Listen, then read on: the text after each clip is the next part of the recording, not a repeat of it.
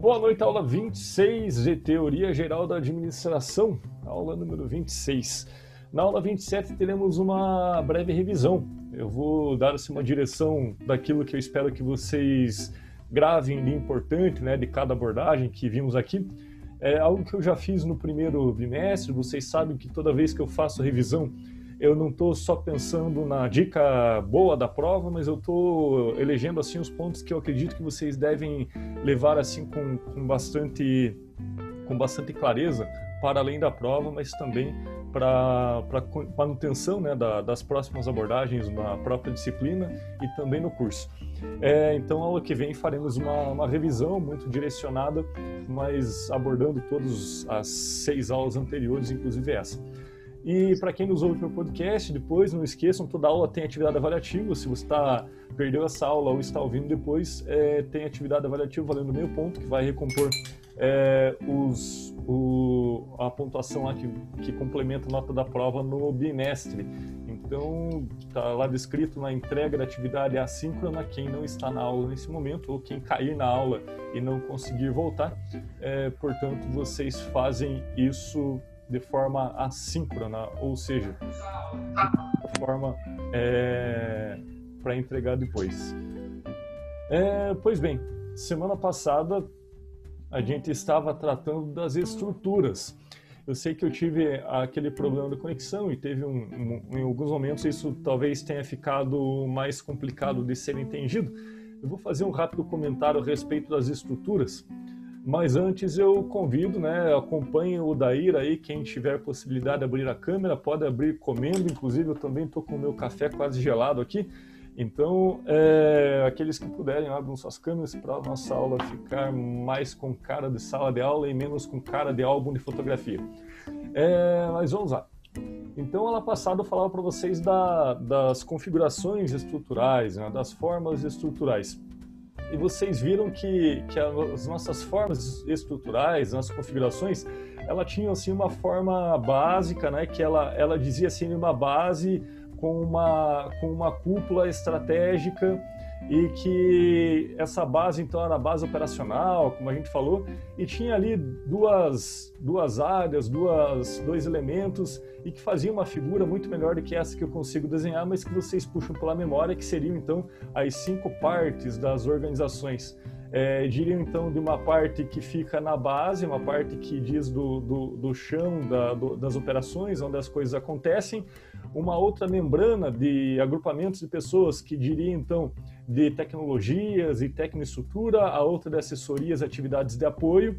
É, aqui em cima você tem sempre uma cúpula estratégica que pode ser maior ou menor, e você tem também é, essa interação da linha intermediária, né, é, que corta toda a, a, organização a partir da cúpula estratégica até o, o chão operacional. É, essa obra de arte surrealista à parte, vocês lembram que essa figura está disponível no material de vocês, no desenho elaborado pelo Mintzberg. E nesse sentido, a gente tem as cinco partes principais das organizações é, em que na base está o núcleo operacional, seguido de tecnoestrutura e assessoria de apoio, uma linha intermediária que representa as gerências médias ligando uma cúpula. Essa forma, da, como está desenhada lá no Mintzberg, ela é ideal, ela é uma tipologia, ela não existe na prática exatamente naquela forma, porque no, no mundo real ela é deformada. Tem áreas que são mais é, são melhores desenhadas, tem, horas, tem áreas que são menos claras, né? Mas a gente viu entre cinco possibilidades gerais de estruturas e que a maioria das organizações reais que conhecemos talvez vão dizer um pouco daquelas.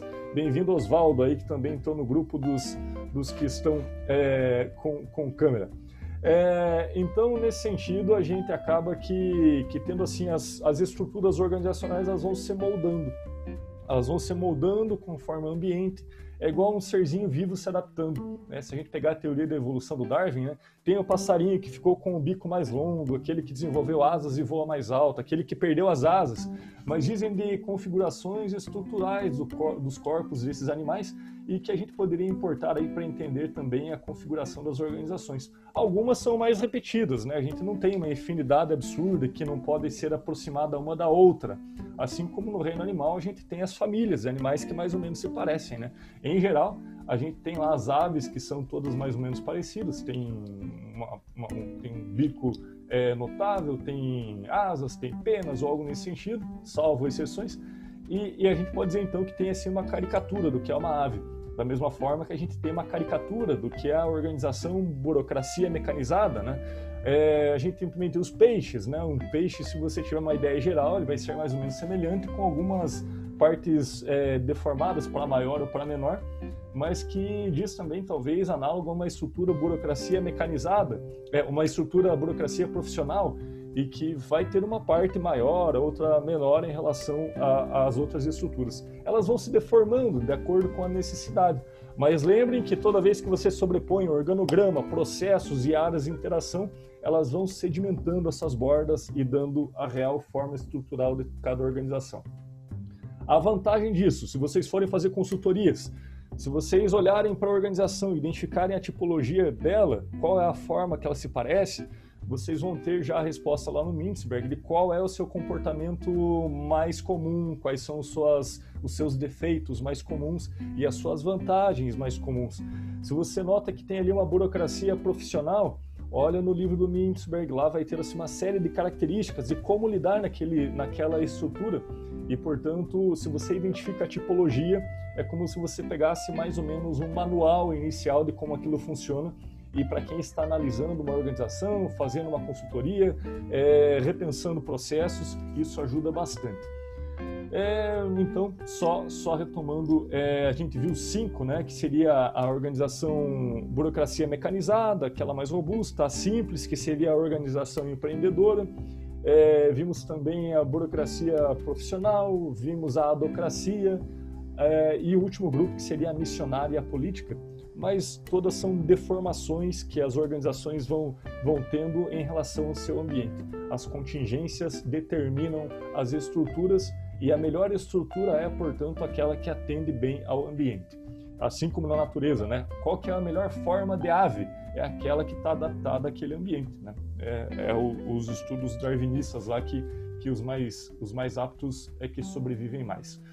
Hoje a gente vai é, pincelar aí um, um, um, conceito que ele tem que ver assim de uma de um, de um repensar algumas ferramentas, alguns pressupostos que temos em algumas literaturas de administração que partem do princípio que o, o gerente, o gestor, o administrador ele é um sujeito assim racional o tempo todo, que ele escolhe as estruturas de forma racional, de que ele toma as decisões sempre com base na racionalidade, com base nos princípios econômicos, pura e simplesmente. E isso já se deram conta que não é bem assim, que tem elementos que têm racionalidade limitada. É, isso já aconteceu por volta dos anos 70 e 80. Então agora estou situando vocês nos anos 70 e 80, né? avançamos no tempo. É, já nessa época, já se derrubou esse mito do que o administrador é o sujeito racional ou que o, o bom administrador é aquele sujeito plenamente racional. Por uma razão simples, porque não tem como ser simplesmente e puramente racional. Ainda que você faça as coisas através de um método na gestão, que aplique lá o 5W2H, os 5S ou todos esses modelos de soluções de gestão e de consultoria, é, isso não elimina a subjetividade do gestor e sempre vai deixar ele numa posição limitada em relação à, à, tomada de decisão, porque em última instância tudo passa pelo seu filtro da experiência, o seu olhar assim que, que tem uma visão limitada naquele momento e que talvez não sustenta essa figura mítica do gestor plenamente racional, que domina todas as variáveis, que faz lá o, o aquele mapeamento da análise SWOT, né, identificando tudo que é ameaça, tudo que é oportunidade, e isso a gente vai acabar questionando nesse momento, através dessa abordagem de hoje, é, pelo conceito de racionalidade limitada. O pressuposto básico é, é bom, se o ser humano é um ser é, que é intérprete, a gente interpreta coisas, não existe interpretação objetiva é, e que não tenha variação. É, se eu desse aqui uma figura para vocês e deixa eu fazer esse teste, deixa eu fazer um, um teste rápido. Qualquer figura que eu colocar para vocês, é, vocês acabam que, que tomando assim interpretações às vezes muito distintas um do outro, embora a figura supostamente seria bastante objetiva. É, deixa eu pegar uma boa aqui para que a gente é, faça um rápido exercício. É, professor, pode falar. Desculpa interromper. É, você está compartilhando a tela? Não. Ah, tá. Agora tá. vou, vou, compartilhar ainda. Tá, beleza. Não, era só para saber se estava. Eu não, estava, né? eu não estava mais com, com aquela figura horrível que eu desenhei, né? Não, não. Ah, beleza. Bom para vocês.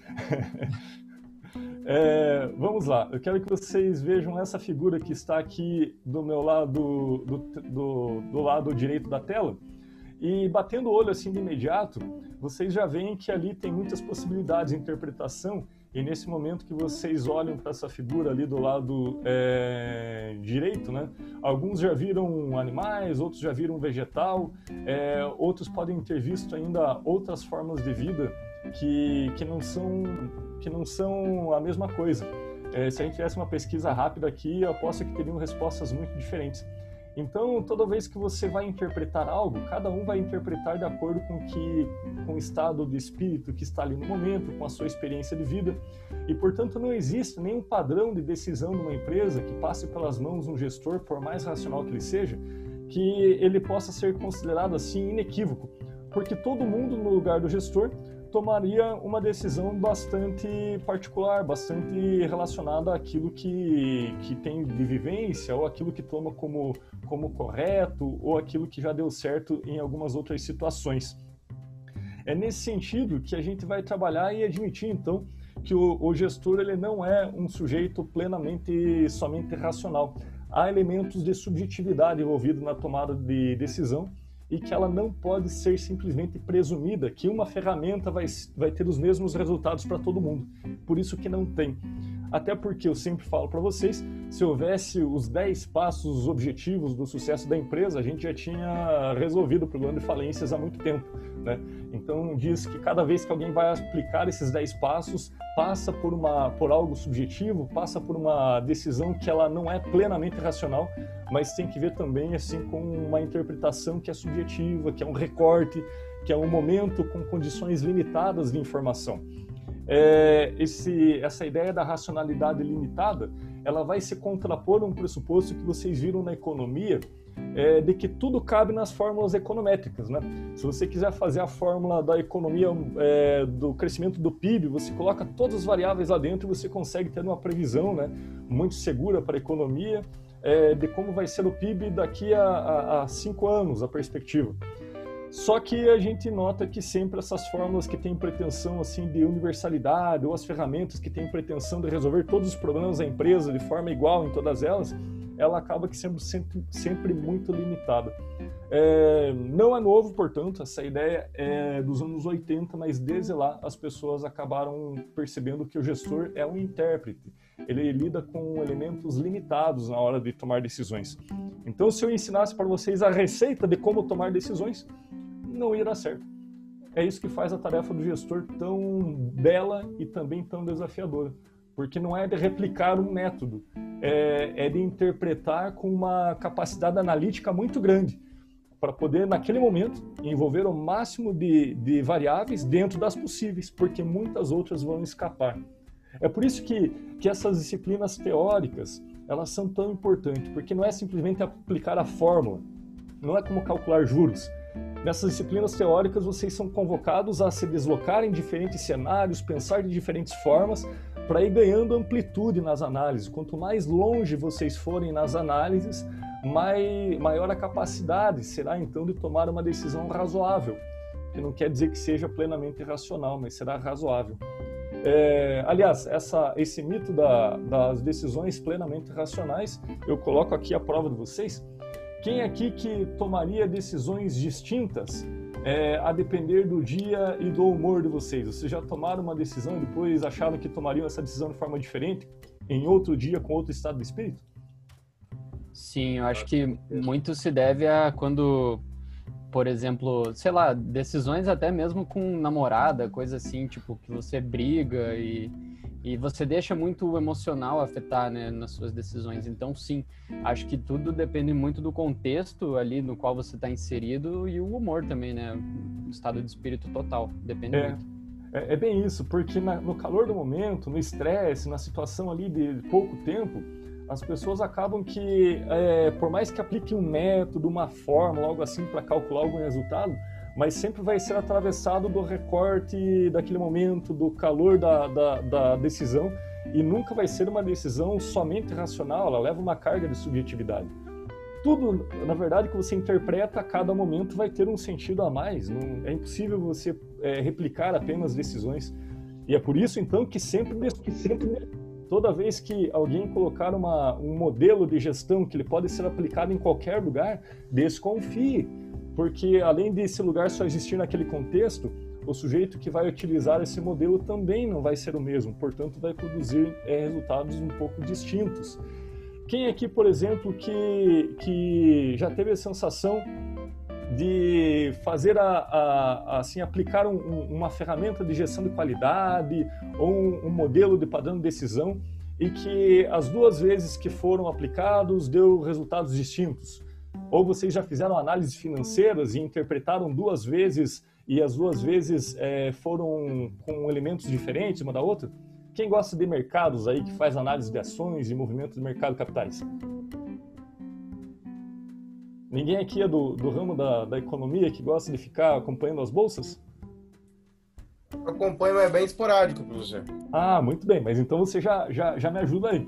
É, Quantas vezes você já olhou assim para o cenário, daí com aquelas condições que você tem naquele momento, você, se tiver investimento ou se você fosse aconselhar investimentos, você diria, faz isso, isso e aquilo. E depois, olhando para o mesmo cenário, eventualmente você nota outros elementos que naquele primeiro você não tinha notado, ainda que não tenha tido grandes transformações. Já aconteceu isso com você ou não? Ah, muitas vezes, no mesmo dia, inclusive no mesmo dia. E se você fizer isso duas, três, quatro, cinco vezes, cada vez que você olhar ali, por mais que sejam os mesmos números, parece que eles vão falar alguma coisa a mais sempre. Não é isso?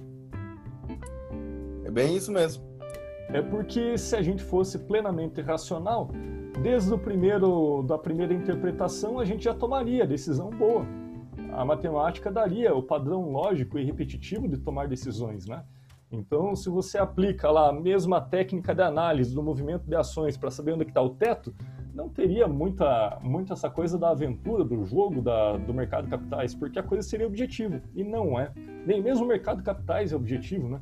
exige interpretação. As situações de mercado, né? Lançar o produto ou não. Não é uma questão de técnica, é uma questão também de uma racionalidade limitada, atravessada por um estado de, de, de assim, de contexto do, do gestor e que ali vai contar também a sua história, o seu dia, as condições do mercado naquele momento e que a cada nova análise vai aparecer um elemento novo é, seria muito mais fácil se as análises fossem sempre, sempre as mesmas. Talvez a gente não perderia metade do tempo em reunião, né? Que reunião também diz disso. É o conflito de interpretações mediante os mesmos dados. É o conflito de interpretações mediante o mesmo cenário. Ora, se esse cenário fosse objetivo, a gente não teria discussão nenhuma, seria igual para todo mundo. Então, todo essa, esse mito de que so, o, o, gestor bom é o gestor que, que é racional em plenitude, um mito, esse cara não existe, essa administradora não existe. Né? Isso, isso diz só de, uma, de um ideal de gestão que já nos anos 70 ele foi, ele foi questionado pela, pela abordagem da racionalidade limitada. Mas aí qual que é a alternativa? A alternativa é assumir, então, que não há plena razão na tomada de decisão, para ficar vigilante, portanto, quando aparecem elementos que são alheios. E a gente vai fazer ali no texto uma diferença entre racionalidade e razoabilidade. Razão é diferente do, do racional. Racional diria para o campo lá do lógico-matemático. E razoável seria da, da ordem do adequado, do justo, do coerente para aquele momento. Para aquele momento. Porque enquanto a racionalidade vai dar sempre o mesmo resultado nas coisas matemáticas, o razoável vai dizer, olha, analisando nessas condições, no momento em que estou olhando para essas coisas, essa é a melhor decisão. E assumir esse pressuposto de uma carga de subjetividade que ela vai estar embutida ali, querendo ou não, diz uma postura mais vigilante do gestor. Qual que é a consequência prática disso? Vocês ficam menos ingênuos quando elaboram seus planos, planos estratégicos, planos de médio longo prazo. Porque aí vocês vão saber que aquele plano, ele é a decisão razoável para aquele momento e que vai exigir constante interpretação o tempo todo e não vai fazer como alguns gestores fazem, de tratar o plano como um trilho único, né? E não admitindo que aquilo, quando ele foi elaborado, ele dizia de um momento e que esse momento ele, ele se transforma a cada tempo. Né? É, eu vou colocá-lo já para trabalhar em grupo, porque é nesse momento de grupo que vocês aprendem a analisar, né? E, e a grande questão indutora para a discussão em grupo será a seguinte: Peguem situações das suas vivências de trabalho, das suas empresas, onde foi elaborado um grande plano, presumindo assim controle de todas as variáveis, e vejam se tem situações em que escapou alguma variável desse plano e que comprometeu a sua execução e fez com que os gestores tivessem que elaborar uma nova interpretação, admitindo, portanto, a racionalidade limitada, ainda que não seja com esse nome, mas admitindo que é impossível abarcar todas as variáveis numa, numa, num plano matemático ou numa planilha ou num, num plano de longo prazo e que isso exige, então, uma constante revisão. Então, pegue uma situação de um plano muito robusto e que vejam se no grupo onde tiveram esses planos muito robustos, muito pretensiosos, teve alguma variável que escapou e que comprometeu ele, que exigiu um novo, um novo plano, uma nova análise e uma postura diferente da que achar que a realidade é objetiva e vai ficar esperando a gente implantá-lo. É, tudo bem? Professor. Oi. Desculpa, eu acho que eu não entendi bem a pergunta. Vamos lá. Você você vai pegar assim uma situação profissional onde foi elaborado um plano muito racional, né? um plano onde se tinha a pretensão de resolver todas as variáveis, né? dando conta naquele momento. E vai ver se no grupo houveram situações é, onde esse plano muito robusto é, se demonstrou limitado, ou seja, se houve racionalidade limitada e que aí teve que ser é, novamente elaborado, algo assim é quando o plano esquece de uma variável, não alcança uma variável por conta ali do, da, da, da capacidade de, de análise naquele momento. Tudo bem? Mais ou, men mais ou menos. Desculpa. Eu acho que eu vou tentar para explicar, porque não consegui falar bem. Não consegui falar entender bem. É pegar um, uma situação muito racional um, um, plano que tenha sido feito, né? um plano muito racional, uhum. de longo prazo. Para mostrar onde esse plano é, é, é limitado, é, é, mais ou menos isso? Exato, para mostrar na situação prática o quanto essa racionalidade do plano de longo prazo se demonstrou limitado. Tá. Tudo bem? Entendi. Ótimo. Sim. Então vamos lá. Eu vou repetir os grupos e quem ficar de fora, aí eu vou alocando novamente. Pode ser? Tá. Pode ser. Então a Aline vai no grupo do Odair, certo? Sim. Anthony vai no grupo da do Marcos, é isso? Do Oswaldo, da Mariana, do William, William Detzel, é, Odin. Do Odin, tá, no 3. É, Danilo vai no grupo 1, já conheço a panela. Edson, tudo bem, Edson? Você não estava em nenhum grupo antes, né? Você prefere em qual grupo? Mano, professor. Boa noite. Boa noite. No qual fica melhor. É, então eu vou ter que colocar naquele que está com menos nesse momento. Professor, me coloca no 3, por favor. Quem falou comigo? Oswaldo. Oswaldo, Deixa eu te colocar no grupo 3. Você tá com dois logins. Tô, professor. É...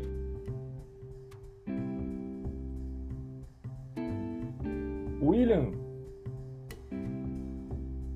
Me ouve? Eu ouvo, professor. Então tá, lembra qual era o número do seu grupo, William? Eu não lembro o número, eu tô no grupo da, da Joelma, da Marina, Marina, Marina. Tá, o grupo 4. Eu acho que Não, Professor, você é do grupo do. eu e a Ana Carolina Vargas estamos no mesmo grupo, mas a gente não, não colocaram a gente. Tá, agora foi.